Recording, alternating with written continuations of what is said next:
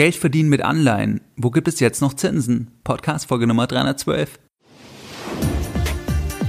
Herzlich willkommen bei Geldbildung, der wöchentliche Finanzpodcast zu Themen rund um Börse und Kapitalmarkt. Erst die Bildung über Geld ermöglicht die Bildung von Geld. Es begrüßt dich der Moderator Stefan Obersteller. Herzlich willkommen bei Geldbildung. Schön, dass du dabei bist. Jeden Sonntag, da halten deutlich über 10.000 clevere Privatanleger meinen wöchentlichen Geldbildung-Newsletter und das Ganze schon viele Jahre, seit 2014 und pünktlich versendet wie ein Schweizer Uhrwerk jeden Sonntag. In diesem wöchentlichen Geldbildung-Newsletter, da sprechen wir über weitere Aspekte, über weitere Impulse, die dich bei deiner Geldanlage in Eigenregie, bei deiner Altersvorsorge in Eigenregie unterstützen. Und diese Impulse findest du nicht im Podcast und auch nicht auf der Webseite. In den letzten Jahren sprachen wir da über Themen wie aktuelle Investments von Star-Investoren, Zinsveränderungen, die relevant sind für uns Anleger oder über Themen wie die neue Fondsbesteuerung oder über das Thema von der Bargeldeinschränkung und so weiter. Wenn du hier noch nicht dabei bist, dann schließe dich uns gerne an. Das Ganze ist für dich kostenfrei und du kannst dich jetzt anschließen, indem du auf www.geldbildung.de gehst und dich direkt auf der Startseite mit deiner E-Mail-Adresse für das kostenfreie sonntägliche Format einträgst.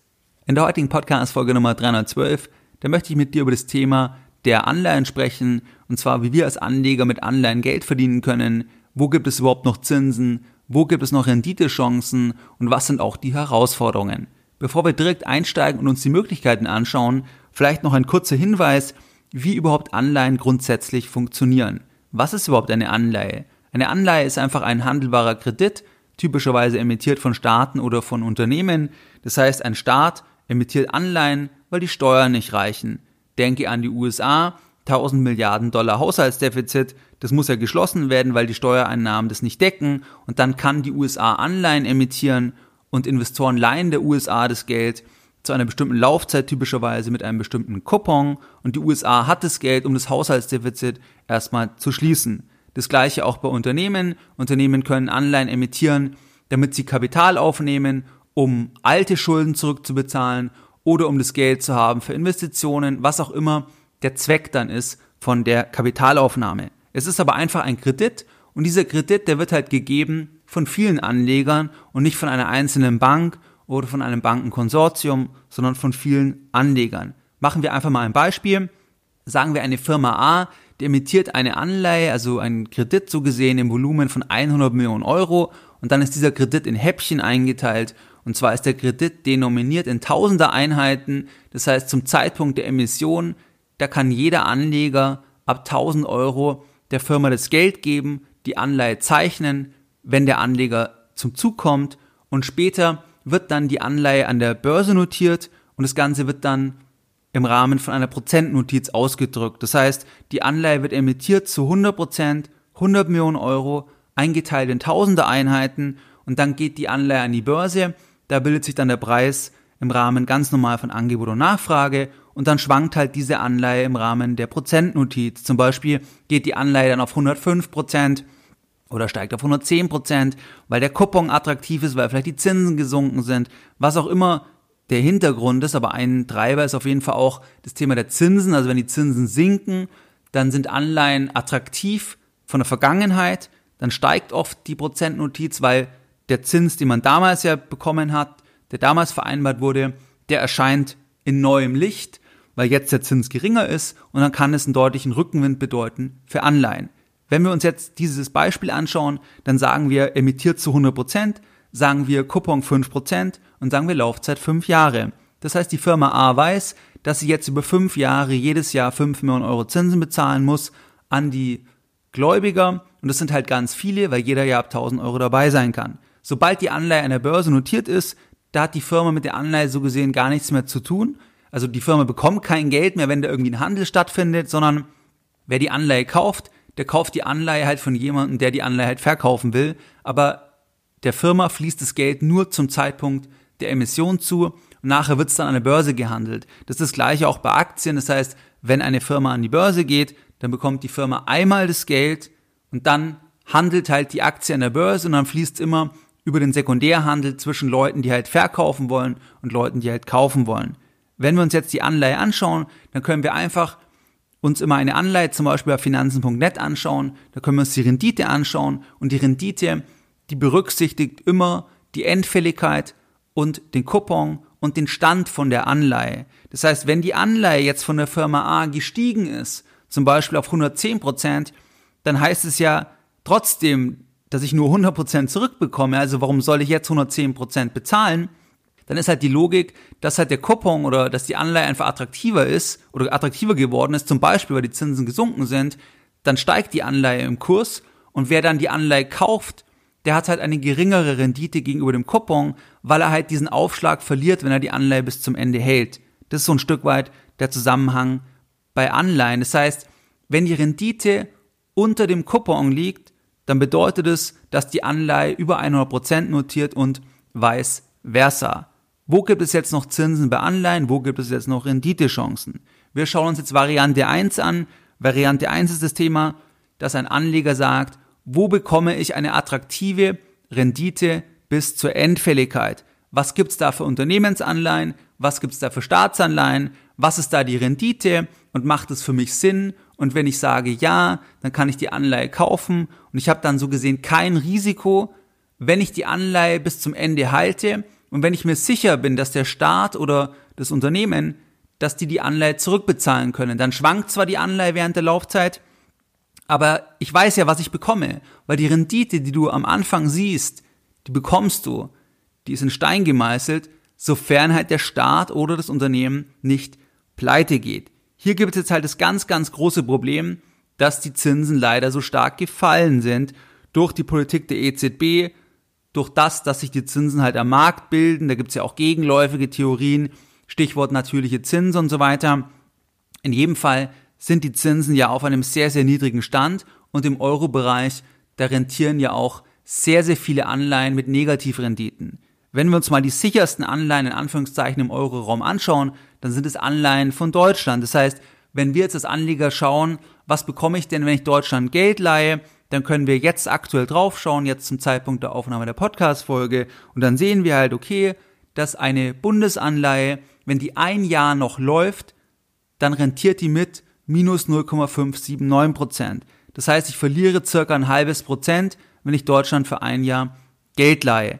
Wenn ich jetzt sage, okay, ich kann Deutschland ja auch länger Geld leihen, zum Beispiel für zehn Jahre, dann ist da die Rendite immer noch negativ und zwar bei minus 0,219 Prozent. Wenn ich jetzt sage, ja gut, dann halt 20 Jahre, dann liegt das Ganze aktuell bei circa 0,069 Prozent. Das heißt, da ist es schon leicht positiv, aber in einer sehr, sehr homöopathischen Dosis und immer, ja, wirklich noch sehr klein oder sehr niedrig die Rendite. Jetzt kann ich halt auf 30 Jahre gehen, dann bin ich bei 0,294 Prozent Rendite pro Jahr, wenn ich die Anleihe bis zur Endfälligkeit halte. Hier wird man ja sehr zeitnah zum Ergebnis kommen, dass die Strategie jetzt im Anleihensegment bei deutschen Staatsanleihen für Privatanleger nicht sein kann, ich kaufe die Anleihe und halte die bis zum Ende, weil dann verliere ich halt sicher Geld und selbst wenn ich in ganz, ganz lange Laufzeiten reingehe, dann verliere ich auch Geld, wenn ich das Ganze halt nach Inflation anschaue. Das heißt, das ist erstmal das Grundproblem beim Thema, ich kaufe Anleihen und halte die bis zum Ende, dass ich dort bei vielen Anleihen halt bei keiner Rendite mehr lande, beziehungsweise sogar Negativrenditen habe. Jetzt habe ich halt zwei Möglichkeiten. Ich kann entweder sagen, ich leihe immer länger Geld, also ich gehe dann in hundertjährige Anleihen, gibt's ja von Österreich zum Beispiel, oder ich kombiniere das und gehe in Anleihen mit einer schlechteren Kreditqualität. Also ich gehe auf Deutsch gesagt mehr Risiken ein. Weil wenn wir jetzt sagen, dass die Rendite von deutschen Bundesanleihen, dass das der in Anführungszeichen risikoarme oder risikofreie Zins ist, dann kann ich den nur nach oben treiben durch eine längere Laufzeit, das haben wir uns gerade bei Deutschland angeschaut, und oder indem ich in eine schlechtere Kreditqualität reingehe. Wenn wir jetzt im Staatenbereich bleiben, dann können wir ja sagen, ja gut, dann kaufen wir halt griechische Staatsanleihen, das haben übrigens 2019 sehr, sehr viele Leute gemacht. Deswegen sind diese Anleihen auch extrem gestiegen. Und wenn wir jetzt da drauf schauen, dann sehen wir, dass wir zum Beispiel bei zehnjährigen griechischen Anleihen eine Rendite haben von 1,4 Prozent. Also immerhin schon mal positiv. Wir können jetzt in noch längere Laufzeiten reingehen, zum Beispiel 25 Jahre, da landen wir dann bei 2,33 Prozent. Das heißt, das wäre die eine Variante, schlechtere Kreditqualität, gegebenenfalls in Kombination mit noch längeren Laufzeiten. Das heißt aber, dass ich natürlich das Risiko enorm nach oben treibe, weil man sieht halt jetzt einfach bei griechischen Anleihen als Beispiel, dass der Markt halt unglaublich schnell vergisst. Der Markt vergisst halt unglaublich schnell, weil erinnert dich an die, an das letzte Desaster bei griechischen Anleihen, an das Aufflammen der Eurokrise. Das ist halt erstmal vergessen momentan, weil halt alle genau einfach schauen, wo kriege ich noch Rendite? Wo kriege ich noch was?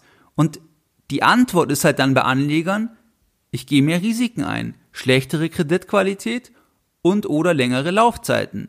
Wenn wir jetzt bei Staatsanleihen, äh, oder jetzt haben wir uns ja Staatsanleihen angeschaut, wenn wir uns Unternehmensanleihen anschauen, dann ist es da das Gleiche. Wenn ich eine Anleihe kaufe von einer Firma, die eine gute Bonität hat, zum Beispiel eine Anleihe von BMW, dann bekomme ich da halt nichts mehr. Das heißt, die Strategie, ich kaufe die Anleihe und halte diese bis zum Ende der Laufzeit, das bringt halt nichts, weil ich da zum Beispiel bei einer Anleihe, die noch bis 2025 läuft vom BMW, da habe ich dann eine Rendite von 0,229 Prozent, also eine homöopathische Rendite nach Inflation sicher eine negative Rendite. Jetzt kann ich halt hier genau das gleiche machen, also Deutschland, Griechenland, BMW, das Pendant wären dann Mittelstandsanleihen, wo ich halt dann vielleicht 5, 6 Prozent bekomme. Da will ich jetzt keinen Namen nennen. Da gibt's ja sehr, sehr viele Möglichkeiten, das Geld anzulegen, aber da zahle ich halt einen hohen Preis, respektive ich gehe ein hohes Risiko ein und das ist halt in keiner Weise Free Lunch. Das heißt, Variante 1, ich kaufe eine Anleihe und diese Anleihe hat eine Rendite, mit der ich leben kann, die ich gut finde und halte das Ganze bis zur Endfälligkeit. Geht nur über zwei Wege, Verlängerung der Laufzeit, Verschlechterung der Kreditqualität. Das sind die zwei Wege, also einfach mehr Risiko. Die zweite Möglichkeit ist, wie ich mit Anleihen Geld verdienen kann. Das ist, wenn ich steigende Anleihenkurse erwarte. Dann kann ich mit Anleihen auch Geld verdienen, auch wenn ich eigentlich die Anleihen nicht attraktiv finde, wenn ich rein die Rendite jetzt anschaue bis zur Endfälligkeit. Beispiel deutsche Bundesanleihen. Wenn wir uns jetzt halt Bundesanleihen anschauen mit einer Laufzeit von 30 Jahren, dann bekomme ich da 0,294 Prozent, finde ich unattraktiv.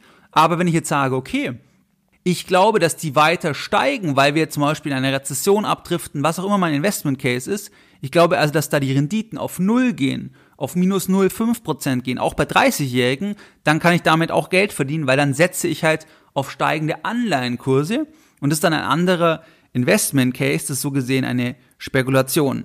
Das heißt, die zweite Variante ist, unabhängig von der Rendite, die ich bekomme, wenn ich die Anleihe bis zum Ende halte, setze ich auf steigende Anleihenkurse. Wann steigen Anleihenkurse?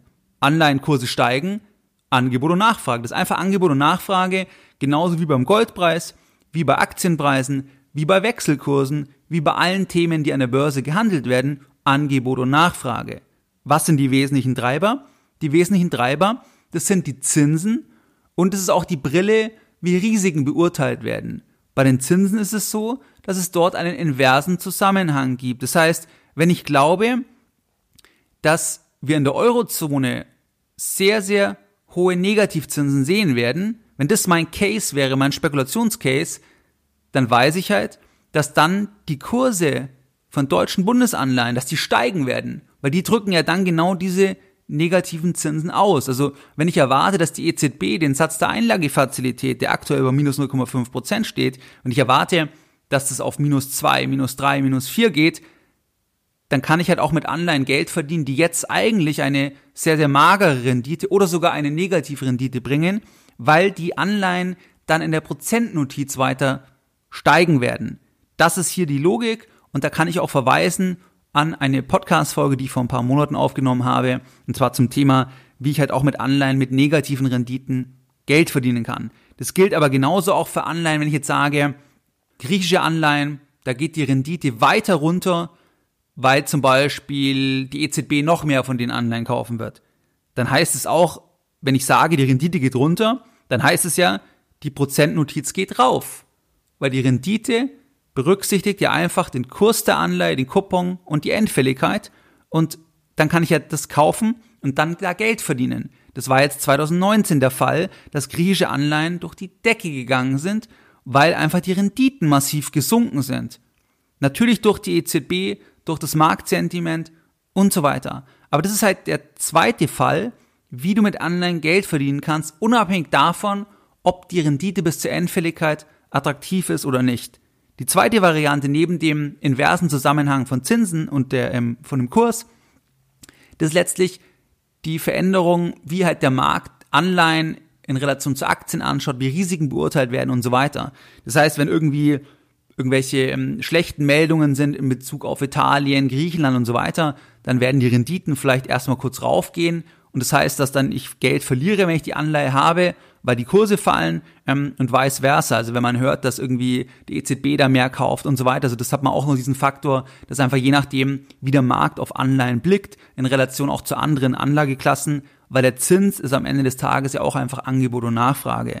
Wenn du also eine Rezession, wie gesagt, erwartest, dann, dann werden wahrscheinlich die Kurse von deutschen Bundesanleihen halt steigen, weil deutsche Bundesanleihen halt als sicher angesehen werden. Und wenn die Kurse steigen von deutschen Bundesanleihen, dann ähm, kannst du halt Geld verdienen. Und das heißt ja, dass die Renditen ähm, noch negativer werden. Also das sind halt Varianten, wie du mit Anleihen Geld verdienen kannst, wenn du auf steigende Anleihenkurse setzt, weil du halt sagst, die Zinsen fallen weiter zum Beispiel oder die, der Risikoappetit nimmt weiter zu, ist auch ein Punkt. Wenn du sagst, der Risikoappetit, der, der wird noch viel mehr steigen, ähm, dann kann man halt sagen, dass auch vielleicht hochverzinste Anleihen, dass die viel weiter noch steigen, weil noch mehr Anleger bereit sind, noch mehr Risiken einzugehen und dadurch halt die Kurse von diesen Anleihen ähm, steigen.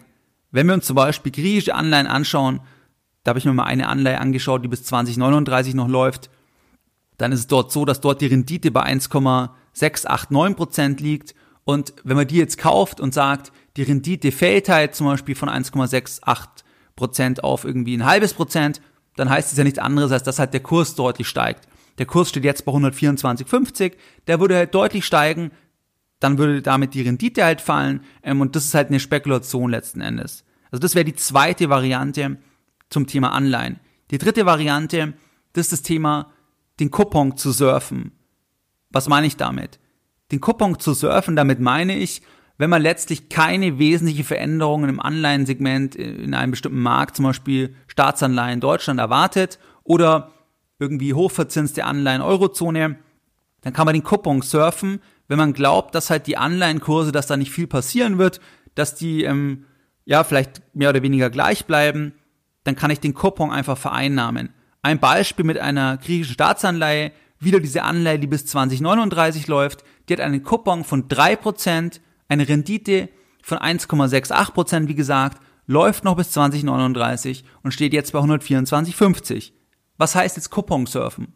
Coupon surfen heißt letztlich, dass wenn ich darauf spekuliere, dass da nicht viel passiert, dass da sich nicht viel verändert, weil die Zinsen vielleicht sich nicht großartig verändern weil die Risikoeinschätzung in Bezug auf griechische Bonds sich nicht verändert, dann kann ich halt sagen, ich kaufe den Bond, halte den Bond und vereinnahme jedes Jahr drei Prozent Coupon und zum Beispiel verkaufe ich den dann 2022 wieder, 2023, wann auch immer, dann verdiene ich den Coupon, die drei Prozent und wenn der Kurs halt gleich bleibt, dann habe ich ja diese drei Prozent pro Jahr wirklich effektiv vereinnahmt. Nur wenn der Kurs natürlich dann fallen würde deutlich, dann hätte ich ein Problem. Aber das ist auch, das ist für mich den Coupon surfen.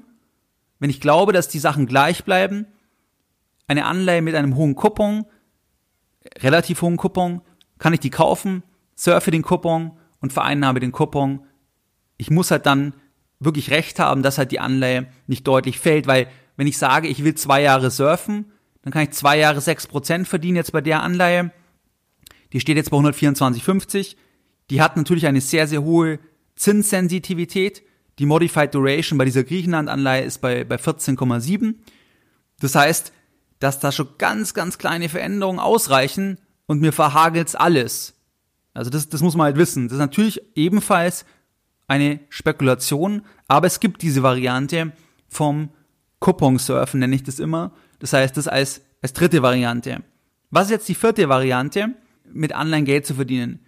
Die vierte Variante ist letztlich, dass man sich anschaut, was passiert denn auf der Welt. Also wir schauen jetzt in der Eurozone, gibt's keine Zinsen, die Renditen von sicheren, in Anführungszeichen, deutschen Bundesanleihen, die sind sehr negativ, haben wir gehört. Dann kann ich in die Schweiz schauen, da ist es übrigens noch schlimmer, da sind die Renditen noch negativer. Das heißt, man könnte sagen, dass global die Schweiz als sicherstes Land angesehen wird bei den Staatsanleihen, bei den Bundesobligationen, weil dort die Renditen am negativsten sind. Jetzt kann ich halt sagen, es gibt ja noch andere Länder. Also was ist denn zum Beispiel mit England? Da sind die Zinsen auch höher. Was ist denn zum Beispiel mit den USA? Da sind die Zinsen ja auch höher. Da ähm, gab es zwar letztes Jahr unerwartet drei Zinssenkungen, aber da liegen die Zinsen ja immer noch bei ähm, 1,5 Prozent. Das heißt, da bekomme ich ja dann auch mehr Rendite bei Anleihen. Da ist der Coupon ja auch entsprechend höher. Das heißt, wenn wir uns jetzt mal die USA anschauen, dann ist dort die Rendite bei US-Staatsanleihen bei 1,56 Prozent bei einem Jahr, bei 10 Jahre bei 1,8 Prozent, bei 30-jährigen Anleihen bei 2,285 Prozent. Das heißt, der vierte Punkt bei Anleihen ist, ich schaue in andere Länder. Ich kann ja auch Emerging Markets mir anschauen, habe ja teilweise noch viel höhere Zinsen. Wenn du dir Brasilien anschaust, Indien, Russland, ähm, Indonesien und so weiter, da hast du ja viel höhere Zinsen. Das hat natürlich auch einen Grund. Instabilere Währung, höhere Inflation und so weiter, Wechselkursrisiken. Aber das ist mal die grundsätzliche Überlegung, ich schaue in andere Länder. Wenn wir uns jetzt mal ein Extrembeispiel anschauen, das wäre dann eine Kombination aus, ich gehe in Anleihen mit einer schlechteren Bonität, mit einer langen Laufzeit und ich kaufe Anleihen, die noch in Ländern sind, wo die Zinsen höher sind, dann können wir uns mal ein Thema anschauen, ein ETF, das ist in keiner Weise eine Anlageempfehlung, einfach mal ein Beispiel. Und zwar schauen wir uns mal den iShares Emerging Markets High Yield Bond ETF an. Und da sehen wir im Titel schon, es geht um Emerging Markets, es geht um hochverzinste Anleihen. Und ähm, da können wir uns mal die Eckdaten anschauen. Dann sehen wir halt, dass dort zum Beispiel die Effektivverzinsung, also wenn die Anleihen, wenn man sich die anschaut, wie die gewichtet sind, mit den Renditen bis zur Endfälligkeit, dass dort die Rendite bis zur Endfälligkeit bei 6,3 Prozent liegt, also extrem hoch, extrem hoch. Die Restlaufzeit im Durchschnitt liegt noch bei über neun Jahre und das ist halt deswegen der Fall, weil es halt Anleihen sind von Brasilien, Türkei, Mexiko, China, Argentinien, Südafrika, Ägypten und so weiter. Also das sind halt Anleihen von Ländern, wo halt die Zinsen viel höher sind, weil halt die Inflation viel höher ist Risiken höher sind und so weiter, auch die Wachstumsraten höher sind. Das heißt, das ist halt dann auch wieder eine, eine ähm, riskante Sache. Aber das ist eine Variante, was halt Anleger rund um den Globus machen, weil die schauen ja das genauso aufs Tableau. Die schauen und sagen, da kriege ich nichts mehr, da kriege ich nichts mehr, dann gehe ich in längere Laufzeiten, dann gehe ich in Anleihen mit schlechterer Kreditqualität. Wenn das dann auch schon sehr, sehr niedrig ist in der eigenen Währung, zum Beispiel jetzt in Euro, da sind ja auch Hochzinsanleihen in Euro, sind ja auch schon die Renditen massiv gefallen, dann schaut man halt noch weiter. Dann sage ich halt, ja gut, dann muss ich halt noch mehr Risiken eingehen. Da mache ich halt jetzt Emerging Market Bonds, ähm, dann gehe ich halt in die Länder, wo ich noch Renditen bekomme. Also man sieht halt, das ist auch das Gefährliche, dass letzten Endes diese lang anhaltende Nullzinsphase, dass die Anleger dazu verleitet, Anleihen wie auch andere Anlagen zu kaufen, die eigentlich nicht zu ihrem Risikoprofil passen. Weil diese höheren Renditen, die haben ja einen Preis, die haben ja einen extremen Preis, das hat ja ein extrem hohes Risiko. Ähm, nur deswegen ist ja die Rendite so hoch.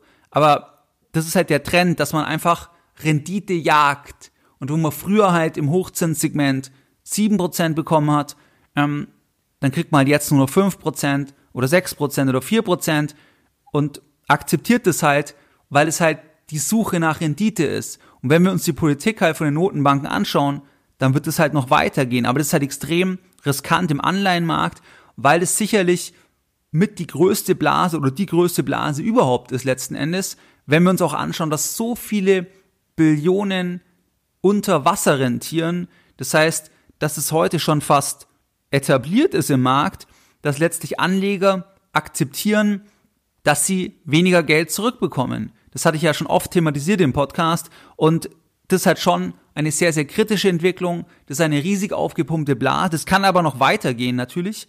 Ähm, aber da muss man halt ganz genau schauen, was kauft man da, was hat man da im Portfolio. Aber das sind halt Varianten, wie man selbstverständlich mit Anleihen Geld verdienen kann.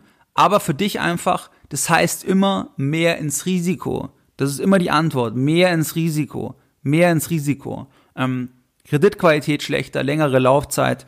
Ähm, wir haben es jetzt angeschaut. Das ist eigentlich die Antwort beim Thema der Anleihen. Und jetzt nochmal ganz kurz, was waren jetzt die Lessons learned in der heutigen Podcast-Folge Nummer 312? Deine Lessons learned in der heutigen Podcast-Folge. In der heutigen Podcast-Folge, da haben wir uns das Thema der Anleihen angeschaut.